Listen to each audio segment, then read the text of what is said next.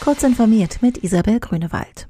Viele Wirtschaftsverbände erwarten nach dem Konjunkturabsturz in der Corona-Krise schon 2021 wieder kräftiges Wachstum. Allerdings werden nach Einschätzung des arbeitgebernahen Instituts der deutschen Wirtschaft die Zuwächse nicht überall ausreichen, um auf Vorkrisenniveau zurückzukehren.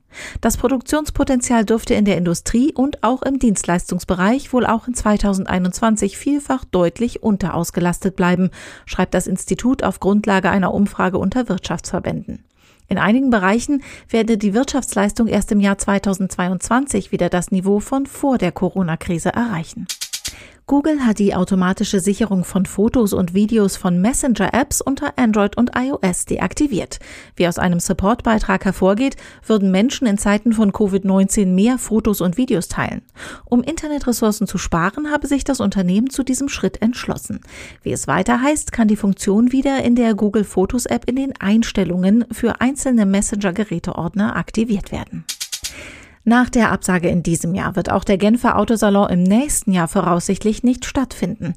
In einer Umfrage habe eine Mehrheit der möglichen Aussteller angegeben, dass sie wahrscheinlich 2021 nicht teilnehmen würden und dass sie eine Geneva International Motor Show im Jahr 2022 bevorzugten. Insgesamt befinde sich die Autobranche in einer schwierigen Phase. Sie brauche Zeit, um sich von den Folgen der Pandemie zu erholen, heißt es in einer Mitteilung der Veranstalter. Auch sei es unsicher, ob es die Lage im kommenden Jahr erlaube, eine Veranstaltung mit mehr als 600.000 Besuchern und 10.000 Journalisten abzuhalten. Reddit will die Verbreitung von hasserfüllten Inhalten bekämpfen und hat infolgedessen neben rund 2000 weiteren Gruppen eine bei vielen Fans von US-Präsident Donald Trump beliebte Gruppe geschlossen. Den nun aktualisierten Regeln zufolge sollen Mitglieder, die hasserfüllte Botschaften wie zum Beispiel rassistische Inhalte posten, künftig gesperrt werden.